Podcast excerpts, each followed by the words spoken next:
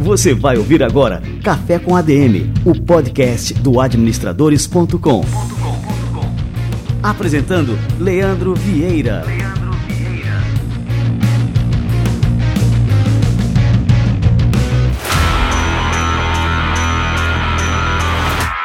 Fala galera, está no ar mais um Café com ADM, a sua dose de cafeína nos negócios. Estamos começando o nosso episódio número 235. E no episódio de hoje eu vou ter a honra de finalmente conversar com Ana Fontes. Cara, eu vou contar essa história para vocês, que essa aqui foi uma das entrevistas que mais deram zica aqui no Café com a DM para poder acontecer. Mas como eu sou brasileiro, não desisto nunca. Aqui a gente bateu o pé para realizar essa entrevista e foi realmente uma entrevista fantástica que vocês vão curtir daqui a pouco com a Ana Fontes, que é uma empreendedora social, fundadora da Rede Mulher Empreendedora. Ela foi eleita uma das 20 mulheres mais poderosas do Brasil pela revista Forbes. Então, assim, é um bate-papo imperdível que eu tenho certeza que vocês aí do outro lado vão curtir demais. Então, fica ligado, daqui a pouquinho, Ana Fontes chega por aqui. E antes de receber a Ana Fontes, eu vou receber um, um super convidado especial aqui, que é o Vinícius Ferraz, fundador da Solar 21, uma das startups em que eu estou investindo porque tem um modelo de negócio extremamente inovador e inédito no Brasil, que é a contratação de energia solar por assinatura. Cara, é o verdadeiro Elon Musk que a gente vai receber agora no nosso quadro Show Me the Money. Show me the money.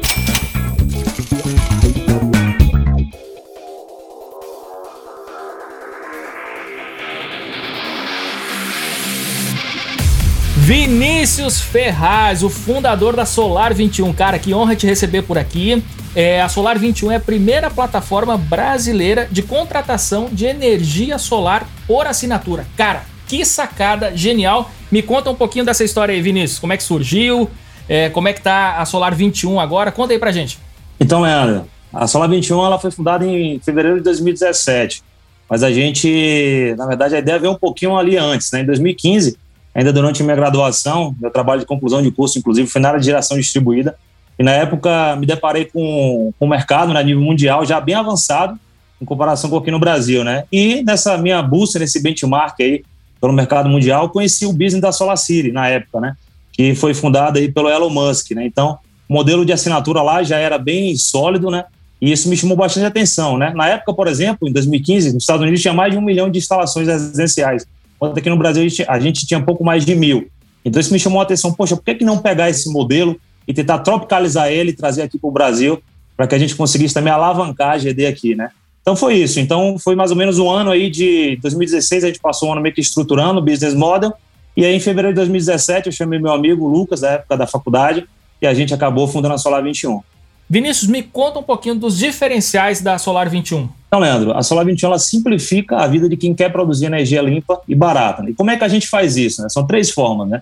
Primeiro, a gente anula a necessidade de investimento do cliente, ou seja, para ele ter energia solar, ele não precisa investir em nada, nem financiar. Segundo, né, todo o pacote de manutenção, de serviço está embutido no plano, então, o cliente não precisa se preocupar com nada, né? Então, está incluso ali manutenção preventiva, corretiva, seguro, assistência técnica, tudo. E o terceiro, que é o principal, que é o grande diferencial nosso, é a tecnologia, a experiência do cliente. Né? Então, a gente permite né, que o cliente, de fato, contrate tudo de forma digital. Né? A gente está traduzindo um processo que hoje né, no mercado é burocrático, é lento né, e é complexo, né, para offline também, obviamente, para um processo que é totalmente digital, que o cara pode fazer a contratação ali da palma da mão pelo computador. Cara, que sacada. E até esses dias você falou do Elon Musk, né? Até esses dias saiu uma matéria na Exame falando, né, que a startup inspirada no Elon Musk quer resolver aqui o problema da energia aqui no Brasil. Achei genial aquela matéria e acabei também me tornando um investidor da Solar 21. Então eu queria que você comentasse um pouquinho é, sobre o, esse potencial de mercado, né? E por que, que o Brasil é um país estratégico é, quando o assunto é energia solar. Leandro, então, vamos lá. O potencial no Brasil é imenso, né, cara? Então a gente tem sol aí de uma ponta a outra, né? Então o Brasil, de fato, é um país é, tropical, né? O potencial de produção de energia solar é, incrível, né? E sem contar também que hoje, por exemplo, a gente tem aí só no segmento residencial, mais de 60 milhões de domicílios tipo casa, né? Então a gente tem muito telhado aí para explorar, né? E desses 60 milhões, basicamente hoje 350 mil unidades que tem energia solar no seu telhado. Então, ou seja, o mercado é absurdo, né? Até, até algumas previsões da EPE, no último plano que teve, o Plano Decenal de Energia, o PDE 2030, que traça um cenário para os próximos 10 anos, né? Previsão é que até 2030 a gente tem aí mais ou menos uns 3 milhões de instalações, na verdade. Né? E isso representa para o consumidor né, que assina, por exemplo, a plataforma Solar 21, uma economia de até 30% na conta de energia, que é uma das principais contas né, que toda família tem hoje em dia no Brasil. É, isso é uma economia muito representativa, imagina, né? Então, vamos colocar em números o que, que isso pode representar para uma família, Vinícius. Então, Leandro, funciona assim, né? Vamos pegar uma conta, por exemplo, de 500 reais. Então, essa conta de 500 reais que o cliente paga hoje para a concessionária, se ele assinar o plano da Solar 21, ele vai passar a pagar 300 reais da assinatura. Esse pagamento é no cartão de crédito, tá? E vai pagar também o valor de 50 reais para a concessionária de energia. Ou seja, o custo dele antigo era 500 reais agora o custo dele novo com energia é 300 mais 50, que dá 350 reais. E aí ele fica com 150 reais no bolso, que é a economia de 30% que a gente promete para o cliente. Bom, eu estou fazendo umas contas aqui, só no caso, por exemplo, dessa conta de 500 reais que agora passou para um custo de 350 mensal, isso representa uma economia de 1.800 reais por ano. Cara, isso aí pode, enfim, o cara pode fazer um investimento né, com esse valor, é uma economia realmente muito representativa. É, Vinícius, me conta agora o a oportunidade que as pessoas que estão nos ouvindo têm de se tornarem também investidores, assim como eu, da Solar 21. Então, Leandro, a gente está com essa oferta aberta, né? É uma oportunidade aí de quem está do outro lado, que quer investir, quer ser sócio de uma empresa com alto potencial de crescimento, né? Que é a Solar 21. A gente está agora entrando no mercado residencial. Como eu falei, o mercado residencial tem um potencial de crescimento absurdo. A gente tem aí hoje mais de 60 milhões de domicílios tipo casa no Brasil, né? E a previsão também para os próximos 10 anos é que a gente tenha mais 13 milhões de novos domicílios, né? Então, de fato, é, o mercado é, é absurdamente grande, né? Então, a Solar 21 Entrando nesse segmento residencial, a gente acredita que dá para crescer de forma exponencial e, quem sabe, também se tornar um unicórnio aí no cenário de 5 a 10 anos. Né? Cara, que fantástico. Olha só, e eu posso estar tendo a honra, né, já é uma grande honra falar aqui contigo, Vinícius, mas de estar falando com o Elon Musk brasileiro. Vinícius, cara, queria te dar os parabéns aí pela sacada genial, pela diferença que isso já está fazendo na vida de muitas pessoas, né, e que vai fazer a diferença muito mais daqui para frente, né, a partir agora dessa oferta de captação através da SMU Investimentos. Eu vou passar aqui para a galera os links é, para quem quiser pegar mais informações e também poder investir. Eu criei aqui um link encurtado que é o adm.to barra solar 21, tudo junto, minúsculo tá? É, isso para ter acesso lá à página da SMU com todas as informações e também tem um grupo de WhatsApp que tem informações riquíssimas ali. Você está participando, tem também um time de especialistas da SMU que para entrar é só digitar aí no seu navegador adm.to barra grupo solar 21, também tudo juntinho e minúsculo. Vinícius, valeu demais, cara. Muito sucesso na Solar 21 e tamo junto para fazer esse unicórnio aí. Obrigado, Leandro. Um abraço. Valeu, um abração. Show me the money.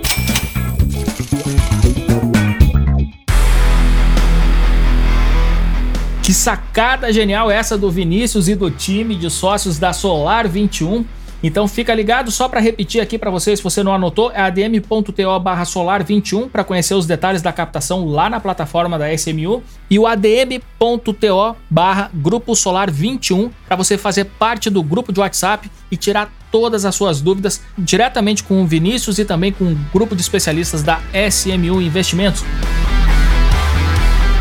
Muito bem, galera, vamos receber agora a Ana Fontes aqui no nosso Café com a DM.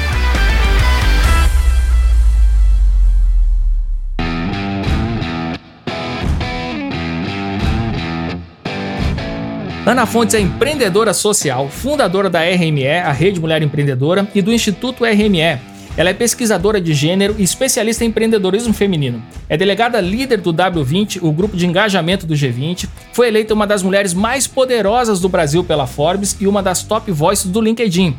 Ela é conselheira do Instituto Avon e professora do programa Empreendedorismo em Ação do INSPER. Foi eleita também empreendedora do ano pela revista Isto É e o prêmio Empreendedora Social da Folha de São Paulo. Ana Fontes, que honra te receber por aqui. Seja muito bem-vindo ao nosso Café com a DM. Nossa, que delícia, Leandro. Eu que estou honrada de estar aqui com você. Adoro muito o papo que você toca aqui. Estou bem feliz de poder participar. Que bacana, Ana. Então, só para os nossos ouvintes saberem das curiosidades aqui, os bastidores do Café com a DM, essa entrevista acho que ela já estava para acontecer há uns dois anos, mais ou menos. E toda vez que a gente marcava, dava uma bronca, né? Então, na primeira vez, teve uma tempestade em São Paulo, a gente estava gravando, e aí quando vê, perdi o contato com a torre ali e aí tivemos que adiar.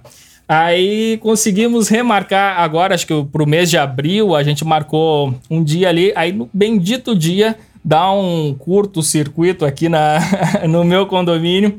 Fiquei sem luz, a gente não conseguiu de novo. Aí eu disse, ó, oh, Ana, tem alguma coisa aí acontecendo aí. Acho que as pessoas não estão preparadas porque você tem para falar aqui no Café com a DM.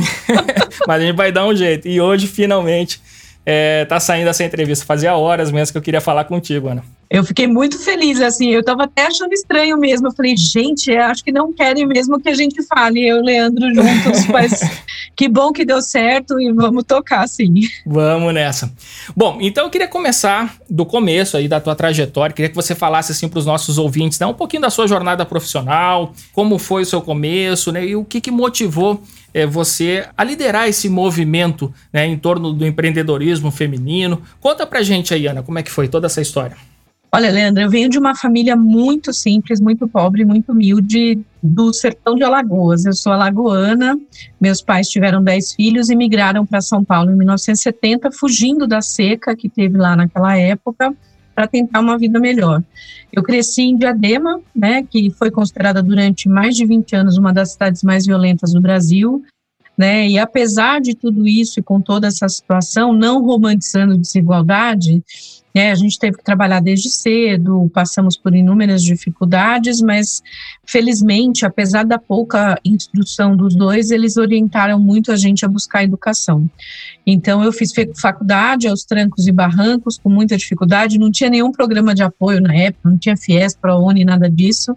Então, quem fazia realmente tinha que fazer na cara e na coragem e fui trabalhar no ambiente corporativo, né? Comecei trabalhando com 11 anos de idade, o que não é nada de orgulho, e depois com 14 anos de idade, na época era permitido registrado CLT. Fui trabalhando em várias empresas, em várias funções, das mais simples possíveis, desde chão de fábrica até conseguir é, trabalhar no administrativo, que era o sonho das pessoas na época, né? No terceiro para o quarto ano da faculdade, aí eu resolvi, na verdade, buscar estágio na área que eu estava estudando, que era publicidade e propaganda, que era uma coisa que eu gostava muito. E aí tentei um estágio, entrei numa multinacional e passei durante 18 anos nessa multinacional, né, da indústria automotiva, ou seja, era uma multinacional extremamente masculina, mas eu consegui construir uma carreira também com muita dificuldade, cheio de desafios, né? Mulher de origem negra, nordestina, crescida na periferia, então você imagina que a combinação era uma combinação complexa.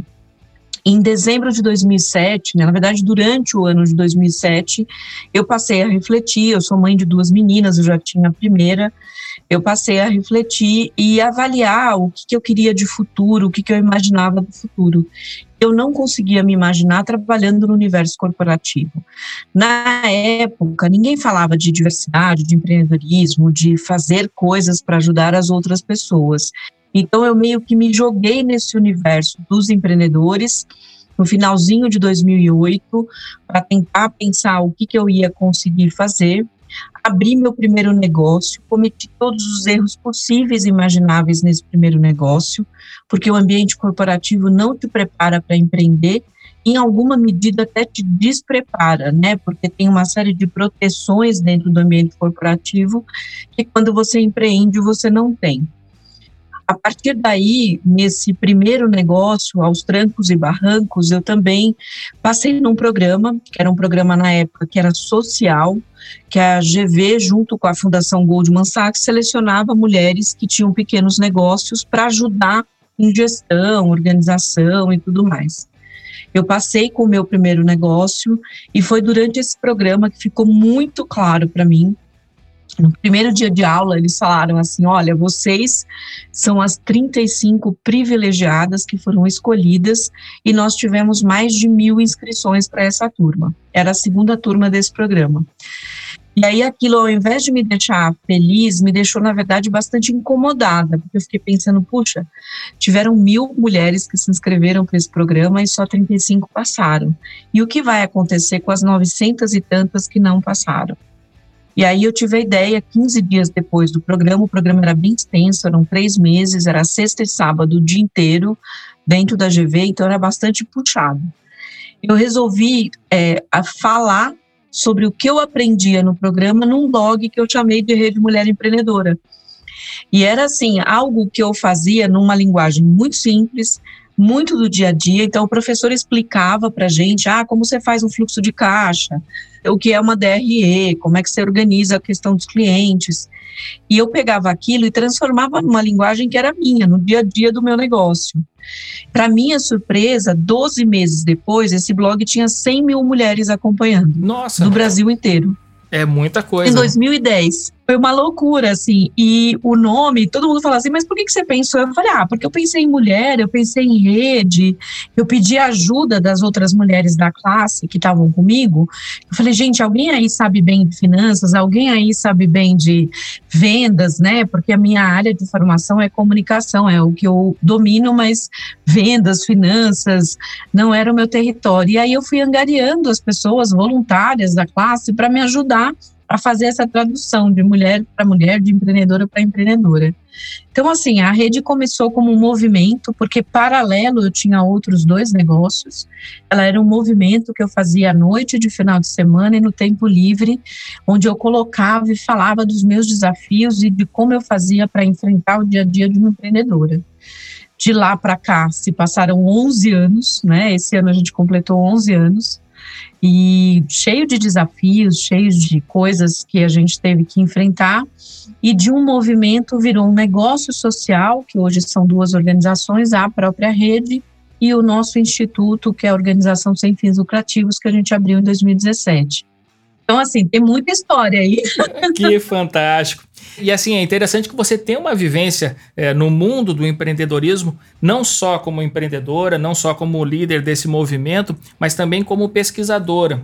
E a gente tem uma iniciativa global que se chama né, o Monitor Global de Empreendedorismo, traduzindo aqui para o português, é, que você participa também, e todos os anos esse monitor global analisa o grau de empreendedorismo nos países. É, e o Brasil está sempre lá, assim, faz anos que eu também acompanho isso aí, e a gente está sempre amargando ali. Eu não sei nem qual é a posição que a gente está agora, mas é sempre perto ali da centésima, trigésima posição. Centésima nona posição. Ó, então já subiu um pouquinho, né? e, mas assim, é interessante é, avaliar esse estudo, porque ele é muito rico, ele é muito completo. E no Brasil a gente tem ali uma estimativa, né, que a gente tem uns 53 milhões é, de empreendedores, né? É isso? É isso mesmo. É um quarto da população e que empreende de alguma maneira mas entre 41% e 57% desses empreendedores, eles não empregam outras pessoas. E aí isso que eu queria ver com você, já começar a partir daqui para a gente dar uma destrinchada nesse quadro empreendedor brasileiro. Por que, que você acha, Ana, como é que você enxerga que a gente vive assim nesse cenário de empreendedorismo de subsistência ainda aqui no Brasil? É um cenário complexo, né? Porque ele está muito atrelado à nossa economia e à forma com que o Brasil encara o empreendedorismo. Você bem falou nesse ranking do Doing Business, o Brasil está na posição de número 109 e há uns dois anos atrás estava na posição de número 126. Então, assim, que mede o ambiente para as pessoas empreenderem. Aqui o nosso ambiente não incentiva a inovação, a gente não tem uma conexão forte entre a academia, né, escolas e o empreendedorismo, como existe nos países mais desenvolvidos, ou seja, não se fazem teses de mestrado, de doutorado só, né? Criam-se negócios a partir das ideias das pessoas que estão nas escolas.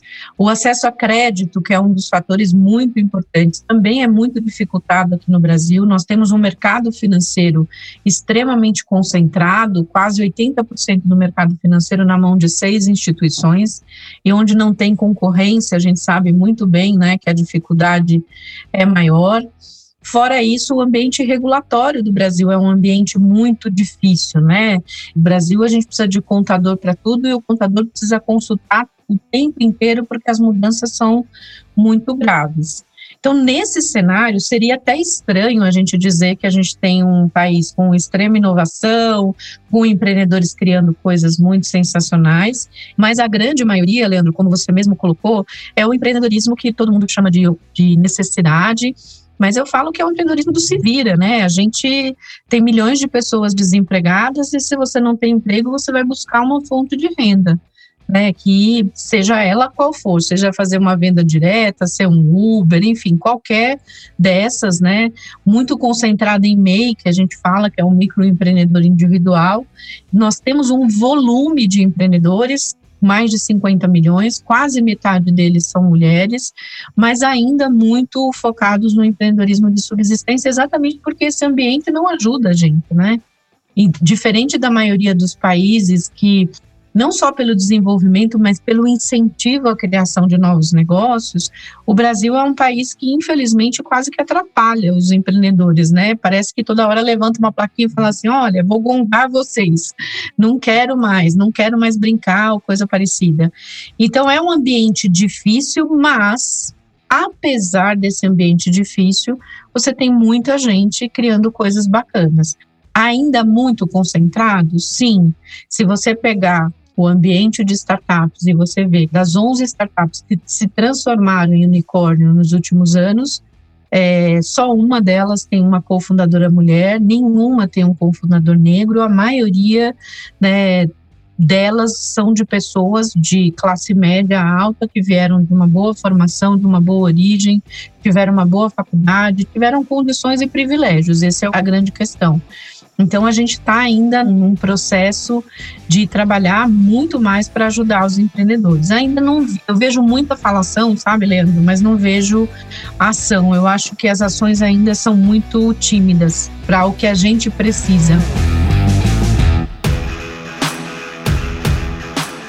Você estava falando, eu estava lembrando aqui, né? Quando você falou esse excesso de regras que a gente tem no Brasil, de burocracia, né? E aí eu lembrei de uma frase de um historiador romano, Tácito, né? Que ele fala que quanto mais corrupto o Estado, maior o número de leis. E esse bom cai como uma luva aqui para o nosso país, né? Exatamente. Qual que é essa questão, né? Quando a gente fala, por exemplo, que a gente tem sérios problemas no Brasil, isso também abre é, grandes oportunidades. Então, todas essas empresas é, enxergaram uma brecha né, nesses problemas que a gente vive, criaram uma solução, enfim, se tornaram extremamente prósperas.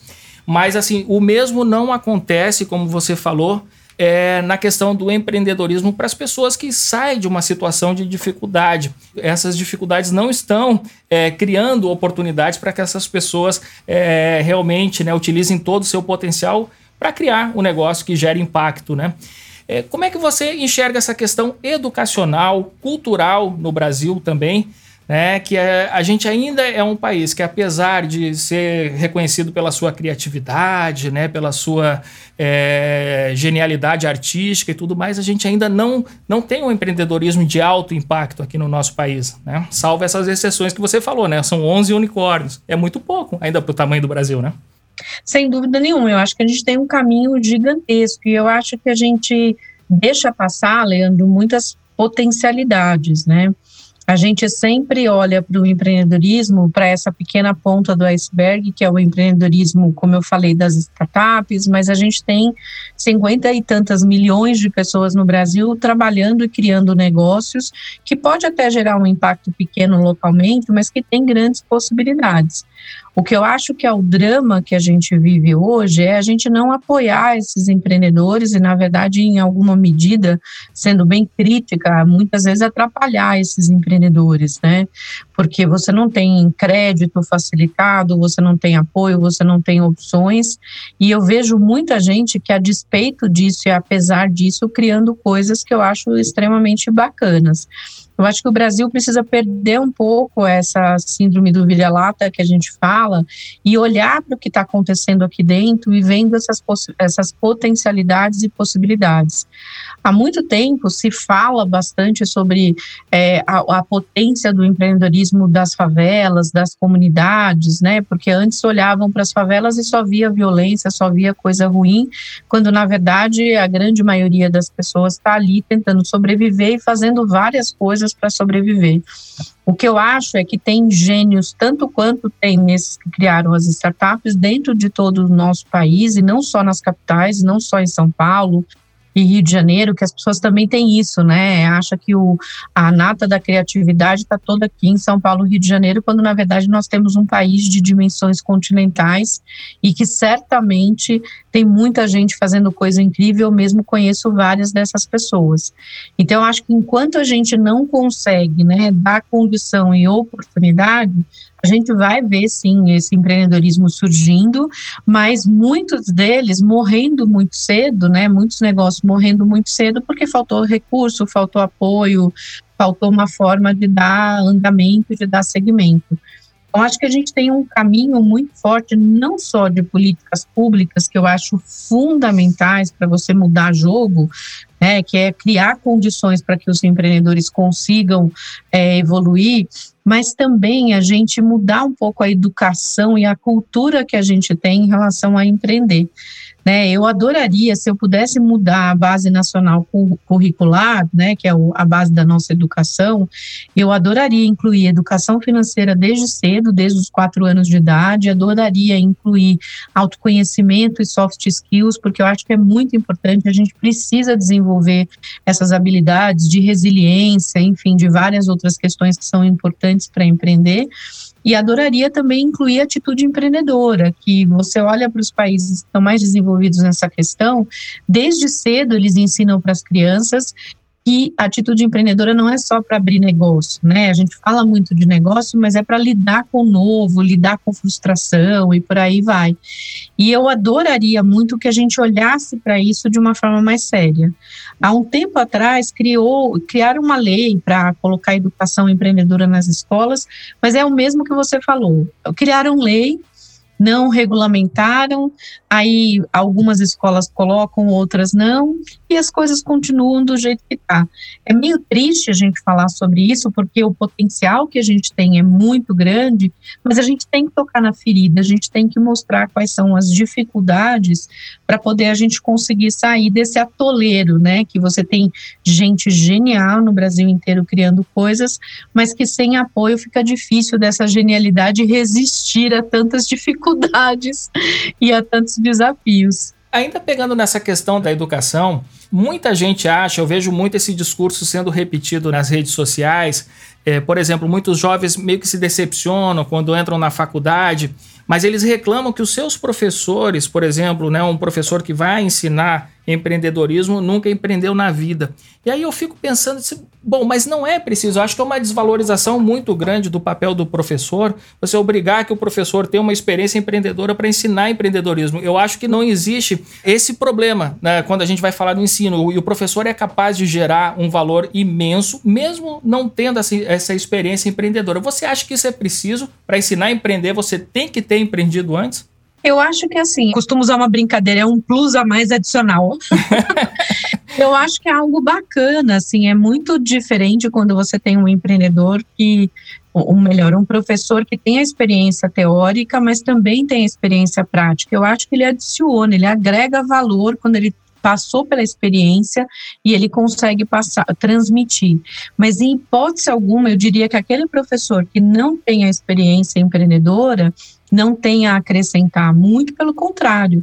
Eu acho que o Peter Drucker falava isso, né? Toda boa teoria um dia foi uma prática e toda boa prática um dia foi uma teoria. Então a gente tem que olhar para os dois lados e tentar agregar o máximo possível.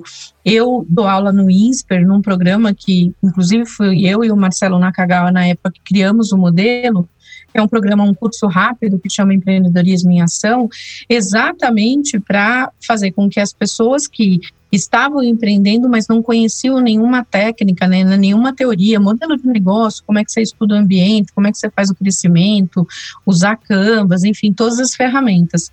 E, coincidentemente, eu e o Marcelo somos professores, mas somos também empreendedores. É claro que isso agrega valor, mas não significa que os outros professores que não eram empreendedores também, quem estava falando de marketing, de modelo de negócio, de como vender, de como estruturar o seu plano financeiro e várias outras funções e habilidades que estavam sendo ensinadas, não é porque eles não eram empreendedores que eles estavam ensinando de forma pior.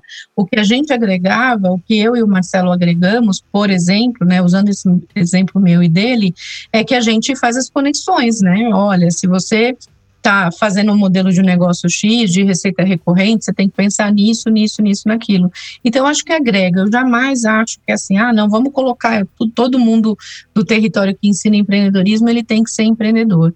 Eu tenho professores ótimos, maravilhosos, mentores ótimos que nunca empreenderam, mas que têm uma experiência que é relevante para determinado momento. Então, acho que é uma combinação, Leandro. É, e o contrário também acho que é verdadeiro, né? Então, assim, é, muitas vezes a gente tem um mentor que é excelente no mundo dos negócios, mas assim, ele não tem um, uma bagagem teórica que também acrescenta muito e que é assim é extremamente necessário, né, para todo qualquer empreendedor. Então, como você falou, você tem que fazer os links entre uma coisa e outra, né, e não ser só prática e também não ser só teoria, né?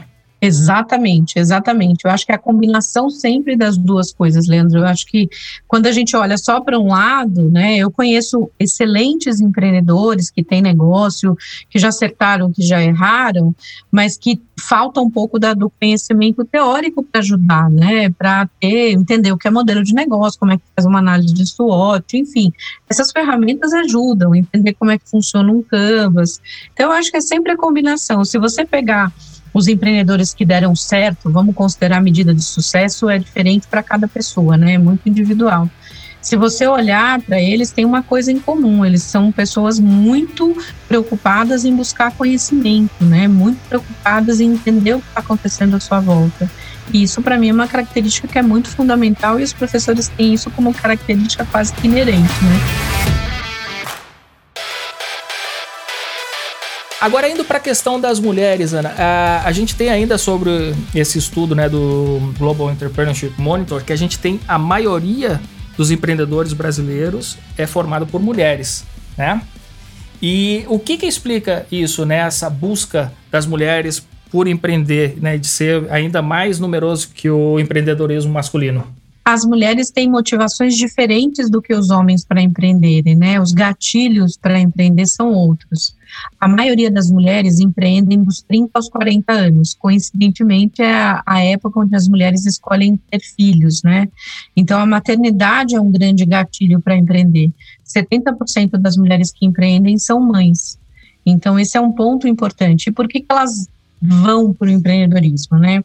Aquelas que vêm do ambiente corporativo, elas buscam o empreendedorismo porque elas não se sentem acolhidas dentro das empresas, principalmente nesse momento que elas são mães de filhos pequenos. O que mais a gente ouve aqui das mulheres e nas pesquisas é que elas se sentiam num ambiente hostil. E aí ela sai desse ambiente corporativo não porque ela necessariamente quer, mas porque ela é empurrada a sair desse ambiente corporativo, e aí empreender para ela vira uma, uma alternativa para ela continuar profissionalmente ativa e, ao mesmo tempo, uma palavrinha que elas usam em todas as respostas, né? Elas buscam por flexibilidade. Quando você pergunta para uma mulher porque ela está empreendendo, a palavra flexibilidade aparece várias vezes. Quando você pergunta para o homem, não aparece porque na verdade ainda nós temos uma questão de fundo que é muito séria, que é a divisão de tarefas domésticas, cuidado com o filho, com famílias, com a casa, que ainda é majoritariamente de responsabilidade da mulher. Então, empreender para a mulher além do gatilho ser diferente, além da motivação ser diferente, elas estão muito mais ligadas a propósito do que a dinheiro. Quando você pergunta para ela é, por que, que ela está empreendendo, ah, porque eu quero criar alguma coisa que faça sentido, que vai melhorar o mundo, que vai ajudar as outras pessoas. Ou seja, a parte financeira sempre aparece nos últimos itens, né, dessa motivação para empreender. E quando ela abre negócio, ela sempre abre negócio no que a gente chama de território de conforto, né, que é a área em que a mulher domina, né, a moda, beleza, alimentação fora de casa, serviços, o momento que ela está vivendo, por exemplo, elas abrem muito negócio ligado ao momento de ser mãe, e isso não é um problema nenhum, desde que elas encontrem uma oportunidade dentro dessas áreas que ela abre, e elas têm um modelo de gestão do negócio também diferente elas têm uma visão muito mais humana do negócio, né? Elas têm uma visão muito mais colaborativa. Quando elas empregam, elas empregam outras mulheres, elas empregam pessoas que precisam, elas ajudam a comunidade no entorno dela. É muito comum você ver uma mulher, sei lá, na comunidade, ela vende salgadinho, ela emprega as pessoas que estão ali no entorno, ela ajuda, compra as coisas das pessoas dali, ela, enfim, ela cria uma rede colaborativa. Tem estudos mundialmente mostrando que o, o, impacto social de um negócio liderado por mulher é muito maior do que o impacto social de um negócio liderado por homem, por conta desse modelo, né, das motivações do segmento onde ela atua e da forma com que ela faz a gestão do negócio. Então, assim, existe um movimento mundial olhando para essas mulheres e por isso que todo mundo fala, se você quer mudar a sociedade, você investe numa mulher. Né? E não é com isso falando que os homens são piores, fazendo uma questão de competição.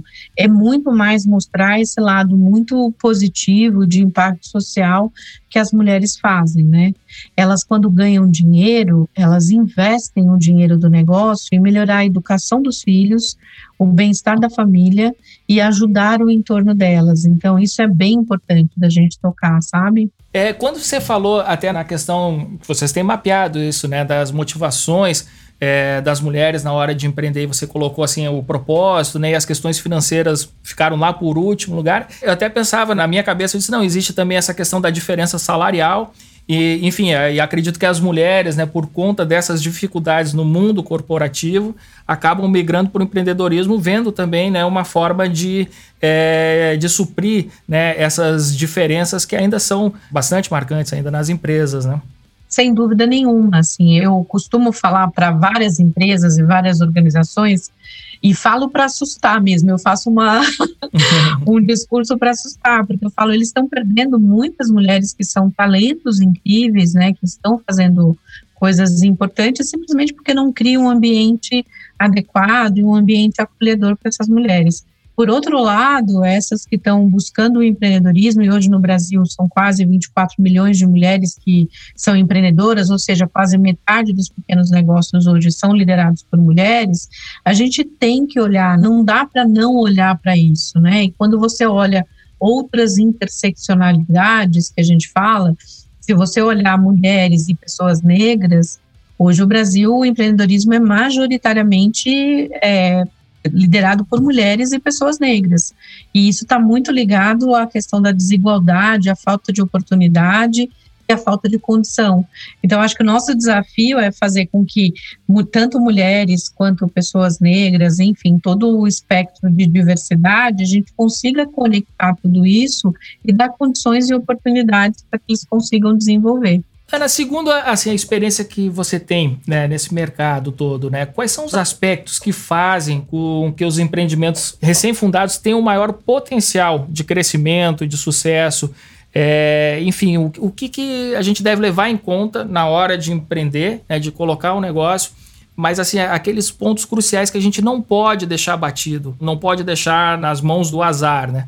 Então, esse empreendedor, empreendedora brasileira, é uma, as pessoas acham que é uma pessoa que não tem ambição, né? No conceito de ambição de ganhar dinheiro, de ser grande, de ter uma estrutura grande. Eu penso diferente, eu penso que esse empreendedor, essa empreendedora, tem uma ambição diferente, é uma ambição de ver as coisas darem certo, uma ambição de criar alguma coisa que resolva problemas reais. E eu acho que, de um outro lado, também falta muito trabalhar autoconhecimento para os nossos empreendedores, né, que é o que a gente não faz desde o início, né, da educação desde cedo, mostrando quais são os caminhos para você ter uma atitude empreendedora. Então, acho que nesse sentido, eu sou super otimista, tá, Leandro? E eu acho que empreender sem ser otimista é meio esquisito, porque senão você desiste na primeira dificuldade. Então, assim, nesse sentido, eu acho que a gente tem muito que trabalhar questão de atitude empreendedora, trabalhar soft skills para todo mundo, para homens e mulheres, e trabalhar esse modelo de inclusão de educação de atitude empreendedora desde cedo, porque eu acho que aí a gente vira uma potência de criar negócios que resolvam problemas reais da sociedade. Ótimo, né? Não, e eu concordo é, em gênero, número e grau contigo, né? É, e que eu noto também, assim, essa questão, por exemplo, do otimismo, existe também um risco no otimismo. Eu já passei por isso também, assim, é, os empreendedores se reconhecem, né? Todos são otimistas, isso é uma, é uma característica. Só que muitas vezes a gente é tão otimista que a gente ignora alguns perigos que estão ali no caminho, porque eles, não, isso aí não vai dar nada, né? Então, assim, a gente tem esse costume. E muitas vezes, né, é, quando a gente não presta atenção nesses obstáculos né, que podem impedir ali a nossa passagem, a gente acaba sendo né, pego de surpresa. De surpresa não, porque ali estava um pouco evidente, mas assim, o excesso de otimismo acaba atrapalhando. Isso acontece é, realmente no mundo dos negócios, Ana? Eu acho que acontece. Eu chamo isso um pouco de otimismo bobo, sabe? Porque você ser otimista porque você acredita numa coisa, tá tudo bem. Agora você tem que agir ao mesmo tempo. Não adianta o otimismo falar, ah, vai dar tudo certo, não sei o que eu vou fazer, mas vai dar tudo certo. Aí não funciona, né? Não há otimismo que resista à falta de planejamento, de organização, avaliar risco, né? Buscar conhecimento.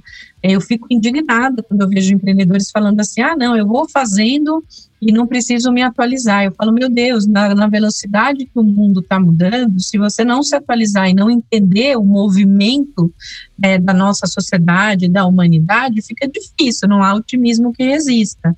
E aí é muito comum eu ouvir um discurso do tipo assim: ah, meu negócio não deu certo porque o mercado isso, meu negócio não deu certo porque aconteceu tal coisa, o meu negócio não deu certo, sempre o terceiro, né? Sempre uma outra coisa, uma outra ação, uma outra pessoa que fez o negócio não dar certo. E é muito difícil o empreendedor fazer uma autorreflexão e uma autocrítica.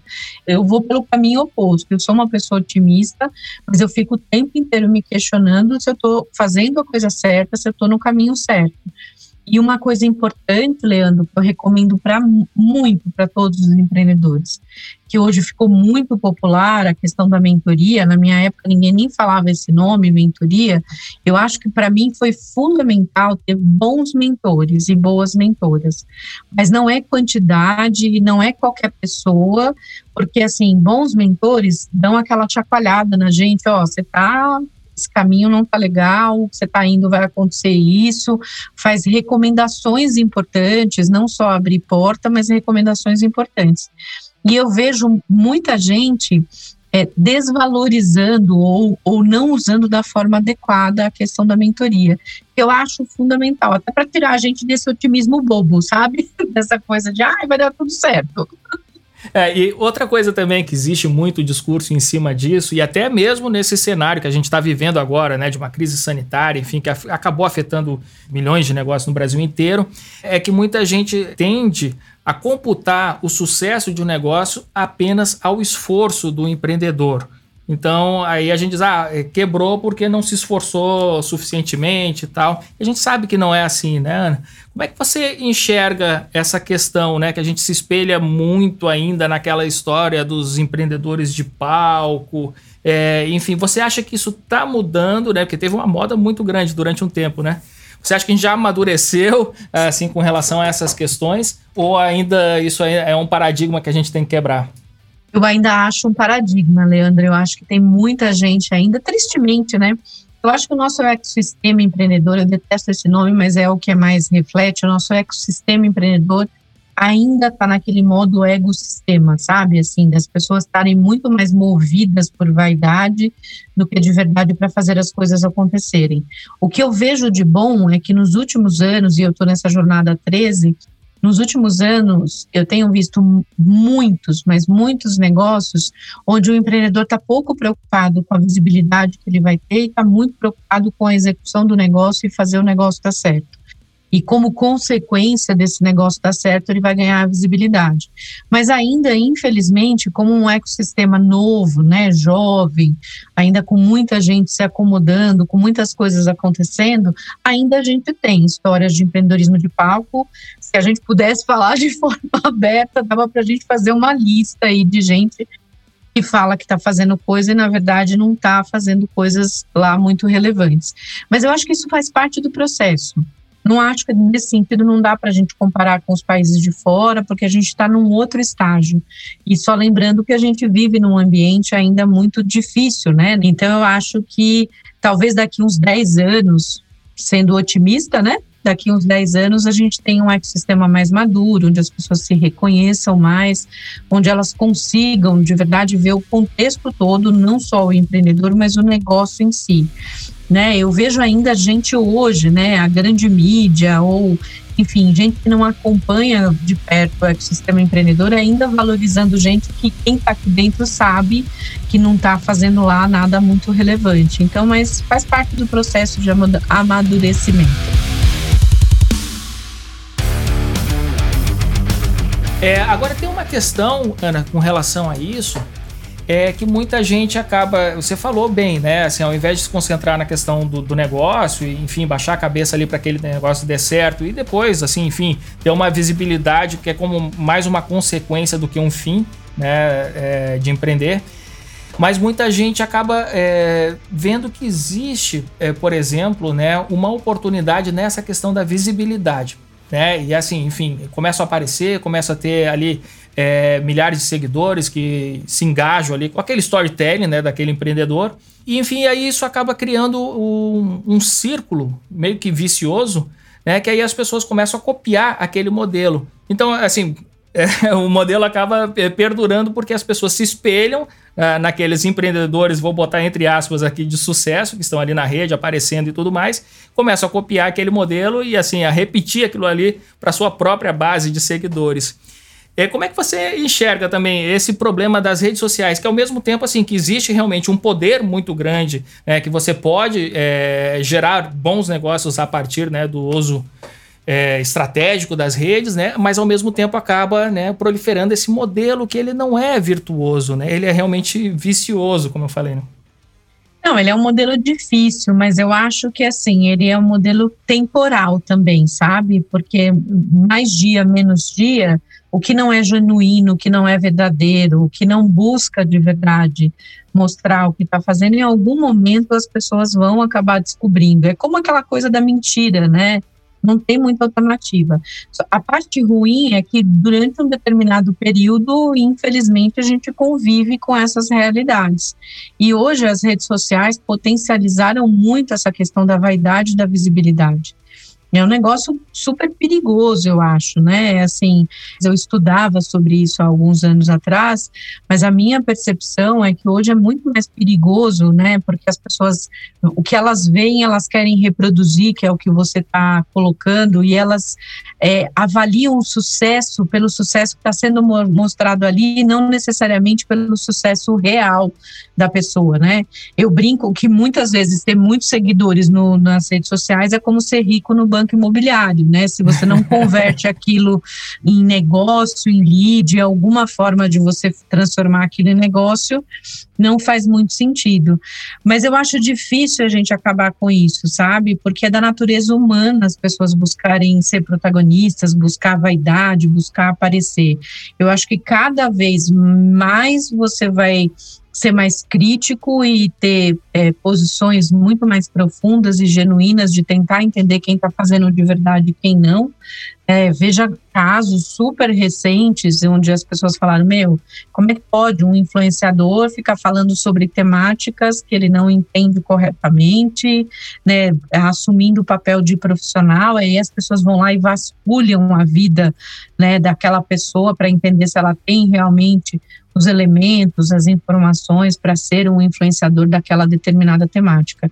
Então, resumindo, eu acho difícil a gente bloquear essa questão das redes sociais, mas eu acho que cada vez mais fica mais importante a gente ser profundo nas relações e a gente entender com mais profundidade. É o mesmo caminho que está assumindo o jornalismo.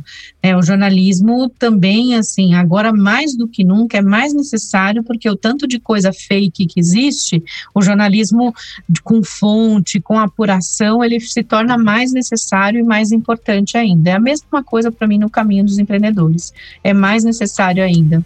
Ô Ana, é, para a gente concluir aqui o nosso bate-papo, é, a gente tem um quadro no programa que a gente chama aqui de livro da semana e eu sempre convido o entrevistado aqui a dar sua indicação de leitura. Você podia passar para a turma aí uma sugestão de leitura, algo que tenha te inspirado aí nos últimos tempos?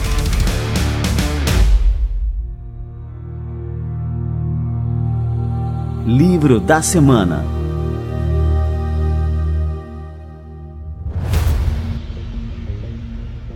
Eu vou passar uma que eu recebi muito recentemente, que é de uma pessoa que eu conheço muito a história, eu acompanho a história, porque eu acho também é outro fenômeno, né? a quantidade de livro que a gente tem ultimamente também é bacana. Eu gosto de histórias de resiliência, de inspiração, que é a Adriana Barbosa, que é fundadora da Feira Preta, que é uma empreendedora incrível, que tem feito a diferença na vida de, sim, de milhares, talvez de milhões de pessoas. Eu tive a oportunidade de conhecer a Adriana 10 anos atrás, lançou recentemente um livro que chama Preta Potência, que é exatamente o que eu acho que a Adriana é. É uma mulher incrível, super maravilhosa, tem feito muita diferença e eu acho que ela é uma pessoa que merece muito, muito, muito que você leia sobre todos os desafios. Ela não fala da história dela, ela fala muito também sobre os desafios que ela enfrentou para ajudar o povo preto a conseguir empreender de uma forma melhor e trazer toda essa potência criativa. Que legal. Então, o nome do livro é Preta Potência, da Adriana Barbosa, né? Isso, é da Adriana Barbosa, criadora da Feira Preta, e a editora é Harper Collins. Que legal, show de bola.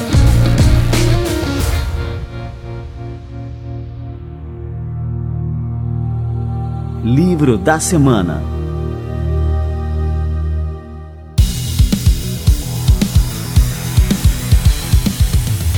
É, Ana, agora pra gente terminar, queria que você passasse pra turma aqui o que, que a gente tem que seguir, o que, que a gente tem que acompanhar do teu trabalho, pode passar rede social, enfim, LinkedIn, pra gente grudar em você agora. Vambora. Bom, primeiro, Leandro, eu tenho que agradecer demais o papo. Demorou, mas foi bom, né? Olha aí, tá vendo?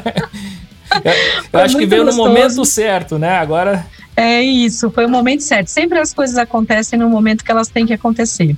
Bom, eu, Ana Fontes, estou em todas as redes sociais com o mesmo nome, Ana Fontes BR, LinkedIn, Twitter, Instagram, Facebook, Ana Fontes BR, vocês me acham em tudo um prazer poder interagir com vocês. E as redes sociais da Rede Mulher Empreendedora, também em todas as redes sociais, Rede Mulher Empreendedora. O nosso site é rme.net.br e vai ser um prazer poder contar com vocês interagir com vocês. Que bacana, Ana. Eu queria te agradecer muito aqui pela presença no nosso Café com a DM. E espero que a gente possa tomar um cafezinho pessoalmente, né? E mais vezes aqui também no nosso podcast. Com certeza. Espero em breve a gente poder se encontrar, abraçar, tomar café. Vamos juntos. Obrigada, Vamos nessa. Valeu demais. Um abração.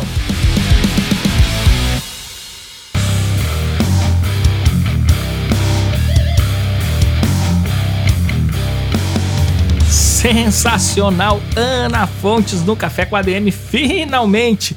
E valeu a pena demais a gente insistir, não desistir de bater esse papo por aqui, porque foi uma conversa extremamente inspiradora. Vocês tiveram a oportunidade de conhecer um pouco mais da história da Ana e também das inquietações e das ideias que movem essa líder fantástica e que lidera um movimento belíssimo que é o Rede Mulher Empreendedora. Eu já era fã dela, me tornei ainda mais fã depois deste café com a DM turbinado de cafeína aqui hoje. E galera, na semana que vem a gente volta com mais cafeína para vocês. Combinados então? Então espero você na próxima semana em mais um episódio do Café com a DM, a sua dose de cafeína nos negócios. Até lá.